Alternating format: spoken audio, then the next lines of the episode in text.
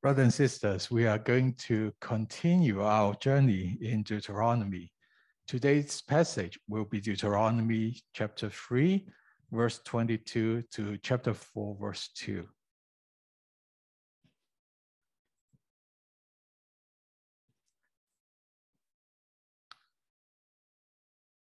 So uh, we are in this uh, like the post-credit scene uh, of, of uh, the, the winning of the, of the battle. Um, so last week we talked about the, there are three things that happened. Uh, the allotment, uh, the encouragement to Joshua. We talked about those two things last week. And this week we are going to be talking about Moses um, praying uh, dialoguing with God for himself, for himself. So this is uh, this is his uh, his uh, his plea to God. Deuteronomy chapter 3, verse 23. I also pleaded with the Lord at that time, saying, Lord God, you have begun to show your servant your greatness, your strong hand. But what God is there in heaven on earth can do such works and mighty acts as yours? Please let me cross over and see the good land that's beyond the Jordan, all that good hill country and Lebanon. But the Lord was angry with me on your account on the people's account and would not listen to me. Instead, the Lord said to me, Enough. Do not speak to me anymore about this matter. Go up to the top of Pisgah and raise your eyes to the west, the north, the south, and the east, and see it with your eyes. For you shall not cross over this Jordan, but commission Joshua and encourage him and strengthen him, for he shall go across leading this people, and he will give to them as an inheritance the land which you will see. So remained in the valley opposite Beth-peor.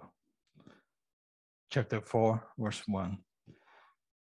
Now, Israel, listen to the statutes and the judgments which I am teaching you to perform, so that you will live and go and take possession of the land which the Lord, the God of your fathers, is giving you. You shall not add to the word which I'm commanding you, nor take away from it, so that you may keep the commandments of the Lord your God, which I am commanding you. So we can see from this passage, there are three main points. Um, the first one is looking out for self. Moses, in this rare occasion, actually prayed to God for himself. And, uh, and then we also look uh, looking at the reality. And then the third point is looking beyond. So we know that Moses, um, after all these years, uh, journeying with the Israelites, praying to God on behalf of the Israelites, it seems that Moses finally, finally is coming to pray for something related to him personally, his personal fate. It is a very useful um, passage as a guide of how to pray. Now we know that from reading the passage, it's not a formula that works. It's not something that, oh, if we follow this, God is going to be granting our wishes and we are all good. It's not like that. We know that it is not. But the attitude and also the wordings that's being used really, really allow us to learn um, how to pray to God, especially for us personally. Many times it's easy for us, at least for me, to pray for other people, to advocate, to pray for the needs of other people. But praying for ourselves, how do we do that? Maybe this is one of the ways that that uh, that that we can learn. So here it says, "I also plead with the Lord at that time." So just by looking at the word plead, um, going into the, the, the, the meaning, the dictionary, it says it is to be shown favor, to be shown consideration and grace. So when we plead uh, to God, it's already have a presupposition, or we, we are already assuming that it is a grace showing moment as we hope it. It is the attitude of being humble to God when we pray for something uh, uh, about ourselves. The praying person is on the receiving end of God's favor, on the receiving end of God's consideration and grace. Plead, plead. And then with that attitude, it is so important how much we are, uh, we, we, we would want, um, want to have that humble stance. Sometimes maybe we feel that it is our entitlement. We don't have that pleading attitude. And then it's and then it opens the address. Lord God. Lord God. So we know that even when we talk, when we say the word Lord, there are different, different ways to say it. We can say it without any emotion, Lord God, flat, without emotions, without any kind of reference.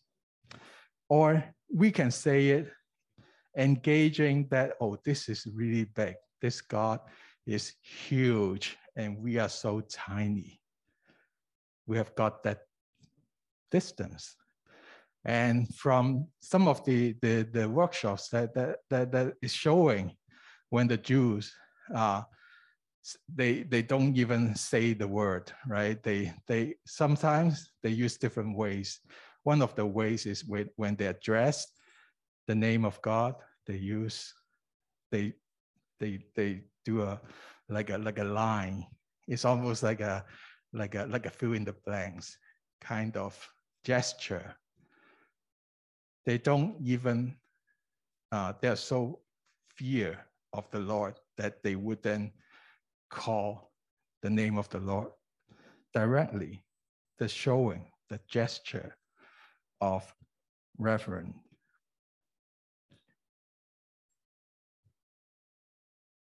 But for us, many times it becomes just a word, just a title, but without weight, just a sound that means nothing to us.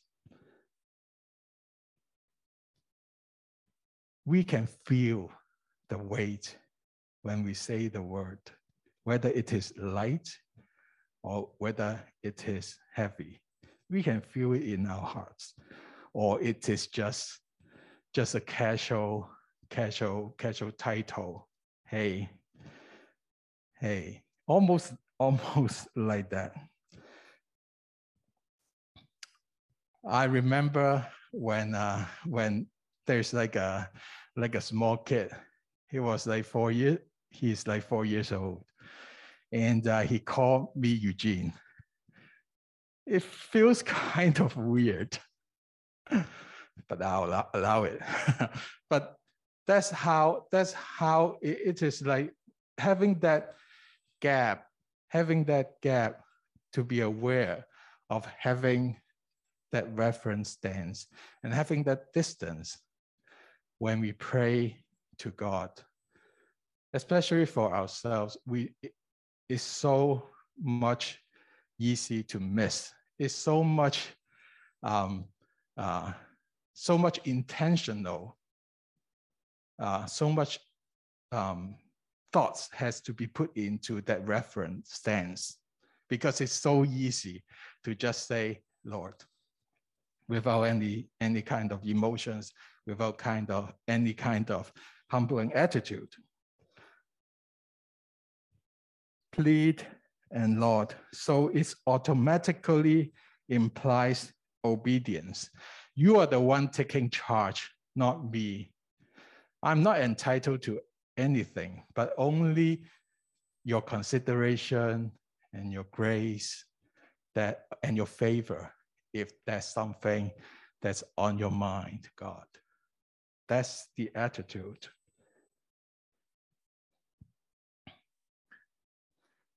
And, and then here, uh, Moses continued after addressing the title. Um, he said, Lord God, you began to show your servant your greatness and your strong hand. For what God is there in heaven or on earth can do such works and mighty acts as yours. I highlight the word beginning, or you began to show your servant. How old was Moses at that time? Is he is a 120 year old man who has got so much experience with God. Yet he knows that all he has seen with all the mighty works that he has experienced is just a glimpse the start, the start. There's so much more God can do from his perspective. So we see that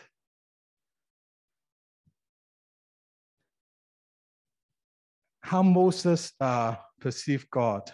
He's even though he's already got this experience with him, he see that is he had God is so much bigger than what he has experienced, which is like, come on, like he has he has seen all these mighty works, but it is only the beginning. So it's almost like telling us that the more you experience God, the perceived size of God is actually increasing. The more, the little you experience God, the size of God is like kind of like just small. It's almost like in the academic world that you study a PhD and you know that actually what you know is very limited. It is so much bigger, but it depends on the experience of God. There's so much more to discover and uncover. Sometimes we are not, um, for sure, I don't think there's anyone here who have seen great works of God um, um, like as big on, on that scale, right, as Moses. Yes, sometimes we thought that we have seen it all. We have seen so um, it's the same old, same old. We wouldn't like God is not going to be surprising us. I can tell from my experience. But then actually, God, even in Moses' eyes, there's so much more that to be discovered. And, and it all depends on the on the experience and uh, of Moses. He highlights here, for what God is there in heaven or on earth can do such works and mighty works of yours. There's no other God who can compare. of course, we know that there's no gods. Gods is like in in in like in in, when we quote it, right? Gods, um, who, uh, for gods is there is there's only one God, but many people will see other things as gods, and even us can see some something as powerful.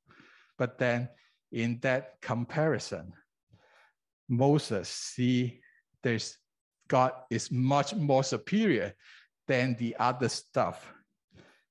There's only him who can who can who, who can do who uh, only him who can do all these mighty acts. Now, when we take a look at these, just this opening or, or these verses, I find it very difficult to actually to articulate something like that in like even from from my own mouth. To me sometimes a prayer like that is almost like oh i've got something um, to to ask for you for your favor and therefore i have to praise you with all, all these things um, uh, it's, it's almost like it, like like uh, I have to say something that is good about you so that you can give the stuff that I want to me. Sometimes it feels like that. And then when I reflect, it is because I have so limited experience and so limited memory of what God has done in my life. Sometimes it just passed through and then it throws back to, to the back of the archive and it never got retrieved.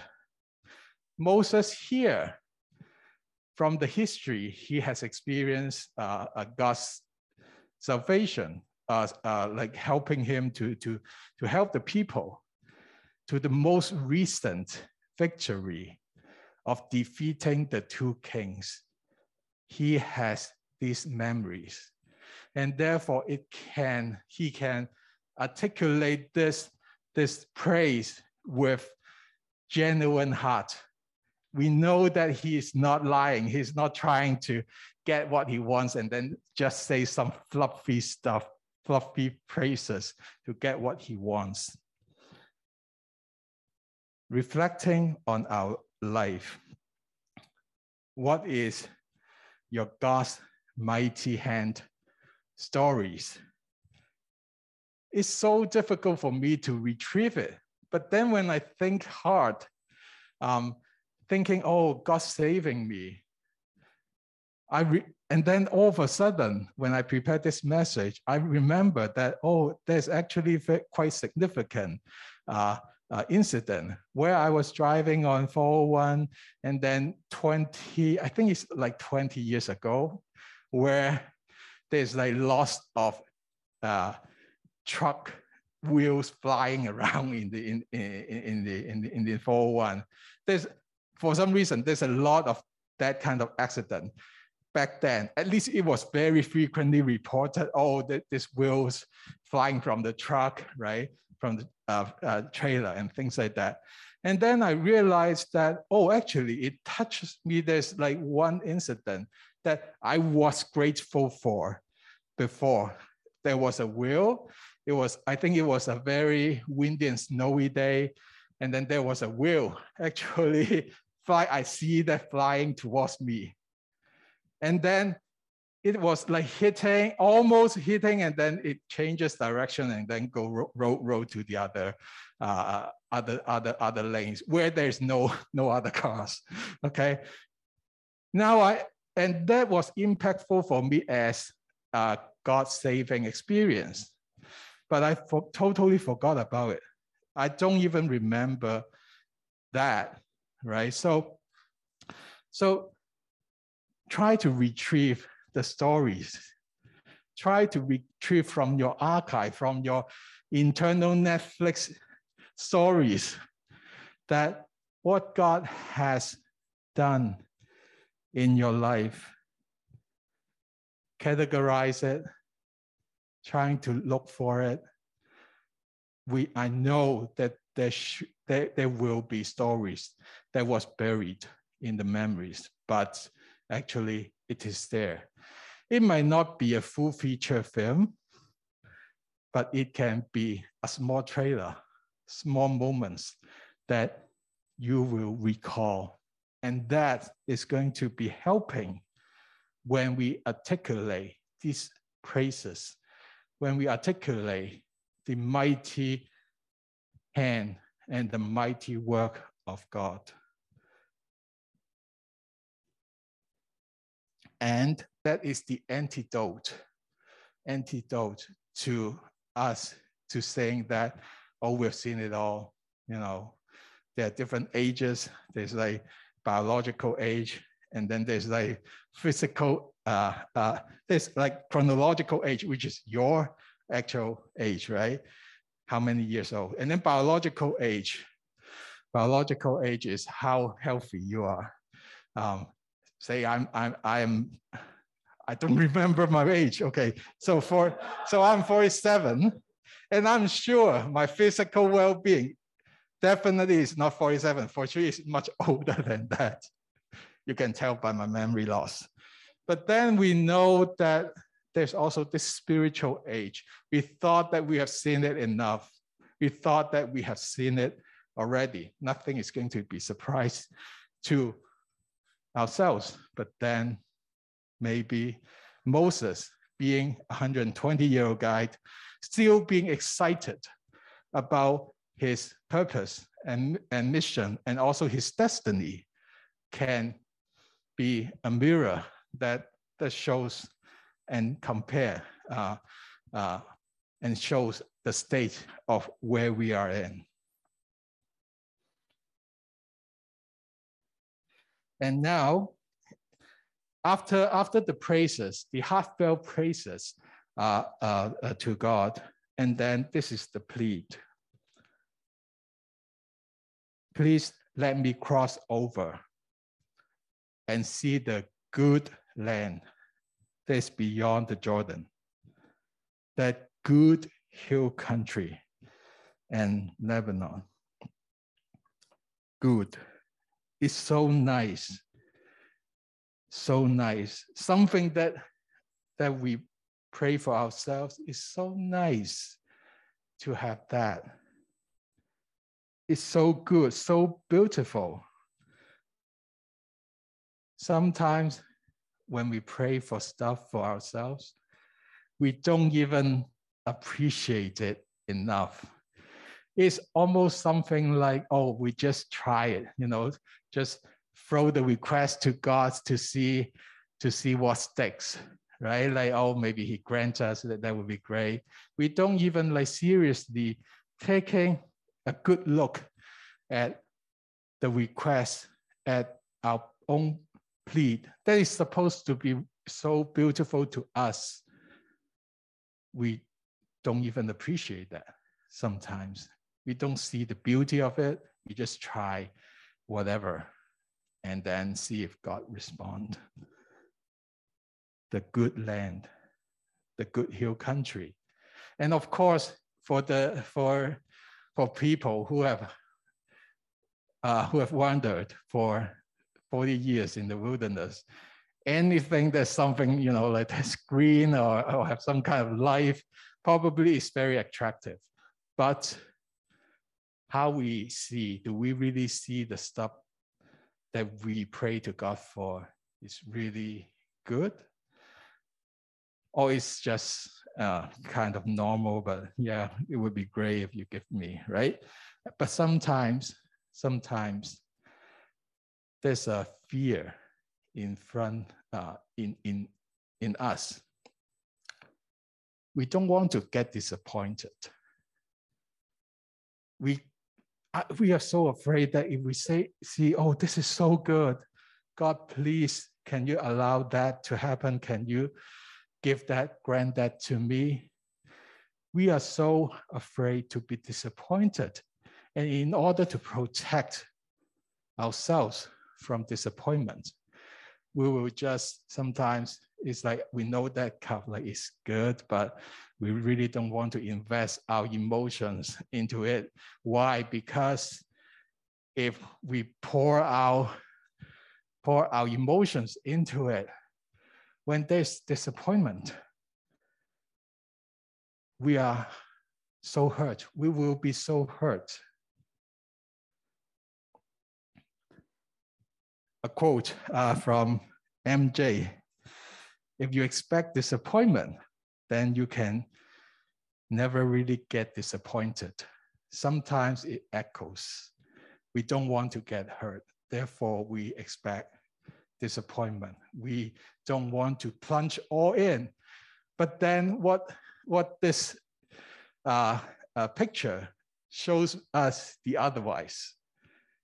MJ just got plunged, right, with Spider-Man and just have that, you know, just trust Spider-Man can lead her to where, where she's supposed to be, get saving her from the danger, getting to something exciting into their journey. Sometimes, maybe which like when we think about our prayer, when there's reserve, uh, when we are reserved, are we afraid of the disappointment? Or we go full ahead, articulate to God, this is good, this is something that I really want. If you allow, can you grant this to, to us? This is the contrasting attitude that, that we have. When we pray for ourselves, do we think that we are still in good hands? And are we willing to be vulnerable and being open and genuine in our desire when we talk to God? Or we are still very, very um, uh, hurt avoidance. Now, this is where um, this is where the so Moses has poured out his heart, has take the plunge and and saying saying to God like with with reverence and humbleness. But then this is what he gets. So again, not a magic formula for for for something to work. Uh, God God will grant that. No, it's the opposite. But the Lord was angry with me on your account referring to the previous um, uh, generation of Israelites and would not listen to me. Instead, so that's his, his, uh, his rationale. Instead, the Lord said to me, Enough. Do not speak to me anymore about this matter. It is a definite no enough. There's no room for further discussion. It was saying, it was concluding this discussion. It's time to move on. It's the same word enough is being used before in, in Deuteronomy. It's like you have you have circled this mountain enough now you to the Israelites. Now you depart and move on enough. It concludes the conversation. Now, this no, we will sometimes when we read the passage, we might be able to feel how this no means to Moses. It is a done deal, no more. This is no, it's a denial to Moses' whole life goal. Right? He he he he first he struggled to engage and then he leads the people of Israelites. But then his life anticipation is not happening.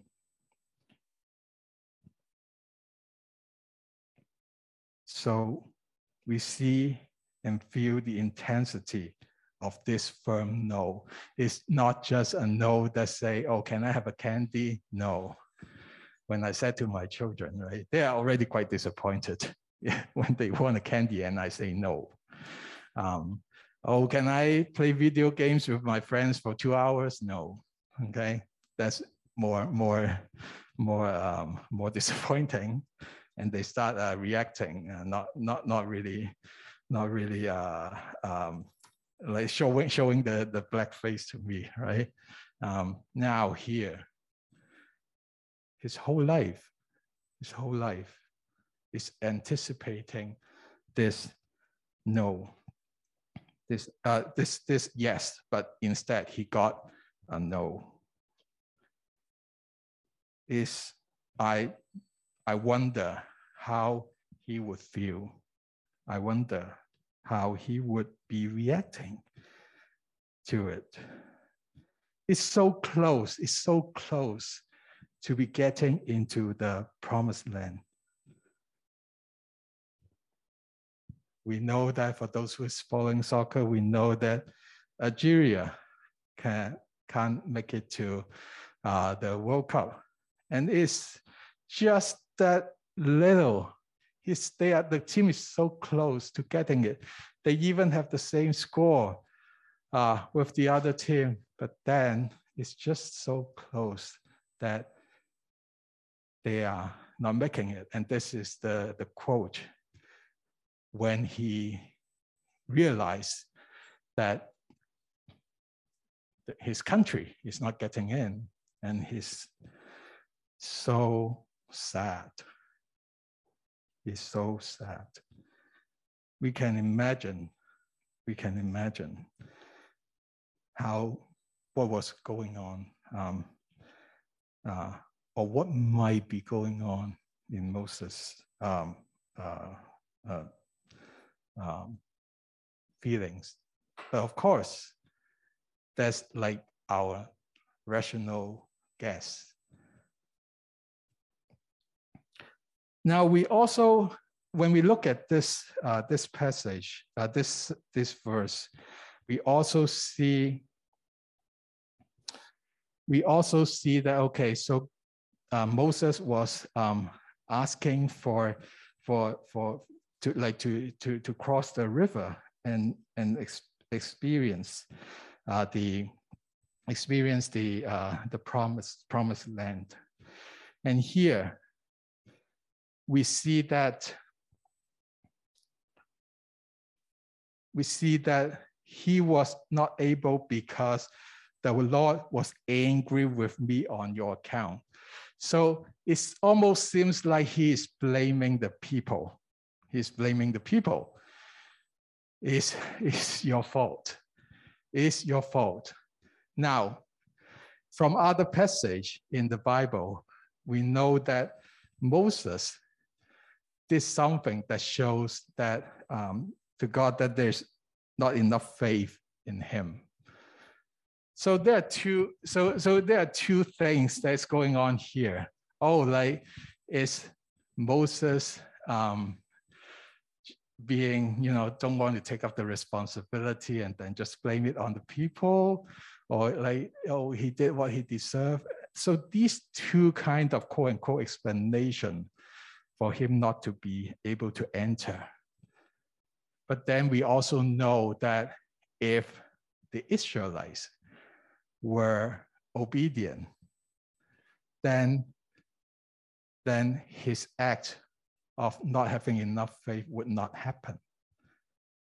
If the Israelites were obedient enough to take the land, then none of that would have happened. So instead of trying to name one reason, and if we trust that both of them is, is plays a part in the whole picture, we can see that the human interactions is not just like one person by himself being faithful to God, but also interact with how the others are reacting as well. If the Israelites were obedient, that completely changed the story. So, which means that leader like Moses actually suffer on behalf of the people or suffer because of others um, uh, uh, disobedient. His life seems to be have wasted. If they were obedient, don't need that 40 years, right? Yet, it seems that it is part of the calling of leadership. So one, one usually expect, what do you expect a good leader? Being effective, being like get the, get the people right where they are, like with no time wasted. It's all about efficiency for, for how we are educated. Good leader, efficient, it's almost equal, right? But here, Moses, because of the other people's uh, disobedience,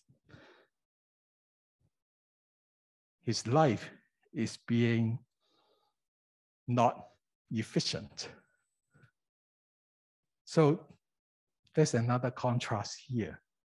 It's almost like in a faith community, especially if you're taking out some leadership roles, which can be very, very, it doesn't have to be like big like Moses. Um, there are times where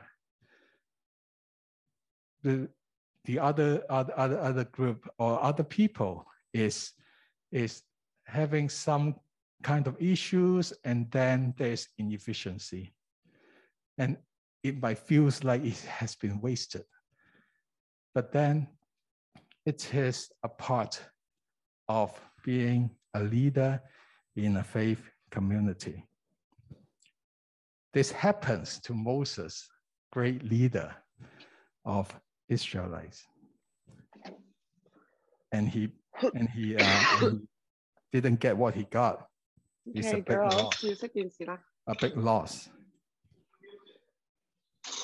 And God gave him something some people would be considered um, as a consolation prize. Um, he, uh, so God is uh, in stuff like you, you wouldn't be able to go there, but raise your eyes uh, to see, uh, uh, to see um, the, uh, the, the land.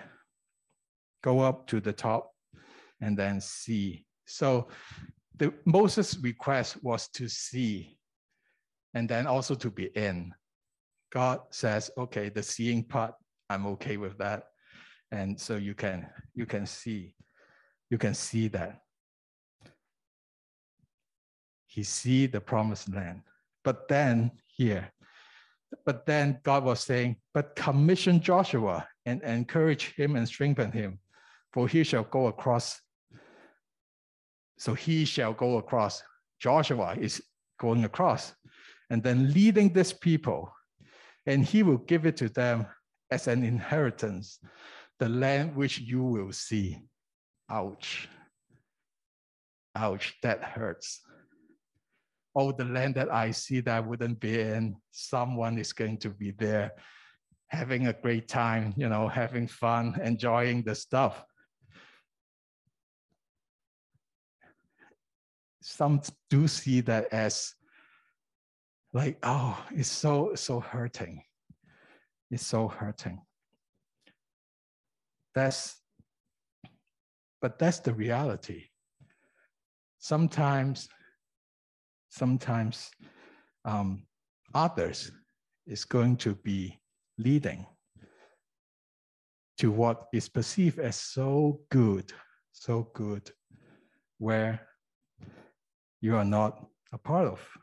And Moses needs to come to terms that someone else is going to be leading and be in, be in the promised land. Has to be looking at the reality, come to terms, and also be at ease with it. So it is looking at the reality, it is so difficult to be the leader, and the cost is huge. It is a package deal. It's a package deal of efficiency and also inefficiency. And for the leadership role for ourselves, it doesn't, as I mentioned before, it doesn't need to be big. It can be something like leading a program, leading a Bible study. When we try to see that, oh, what's the what's the worst thing that the, the, the uncooperative members of a Bible study can do? What's the worst thing? Is do nothing. When I ask the question, there's no response, right? When I ask that question, this completely silence, and I wonder as a Bible study leader, did I say something wrong? Is the question too easy or is the question too hard?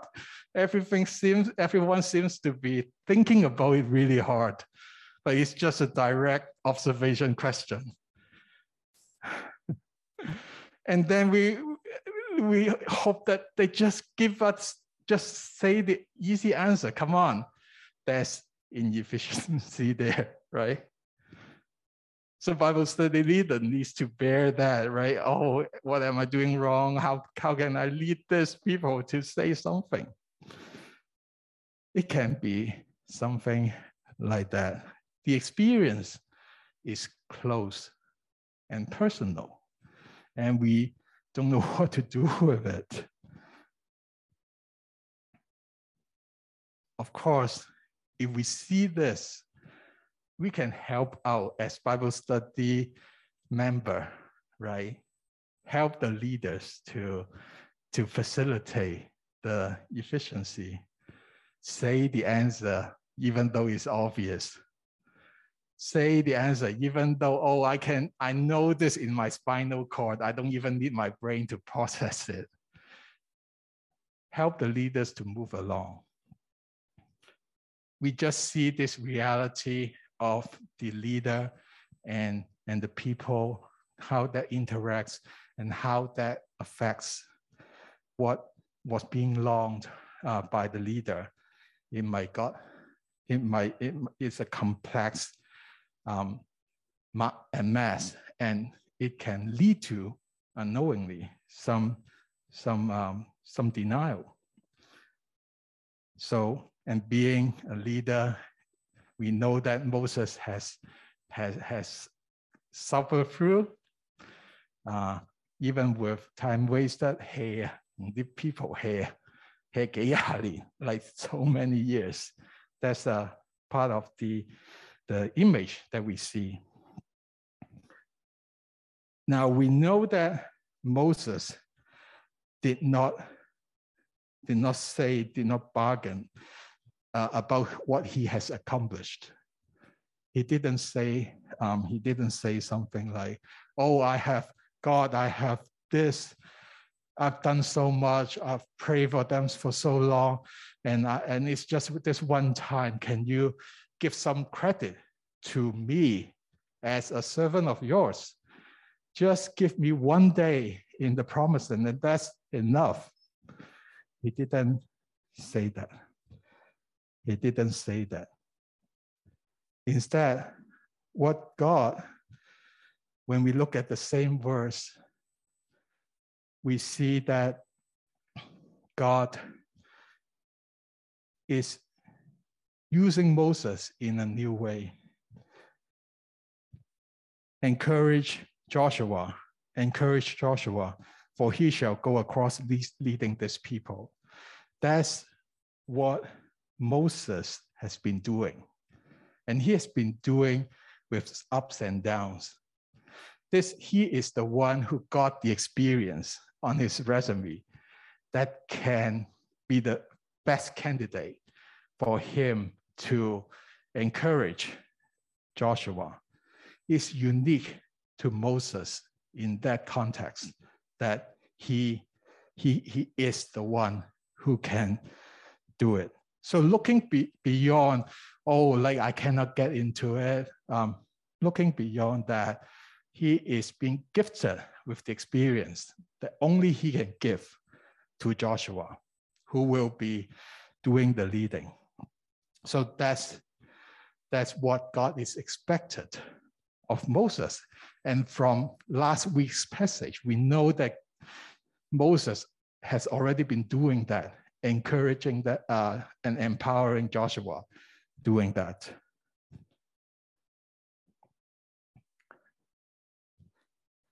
There's always something that we can, in our experience, can can can help the others.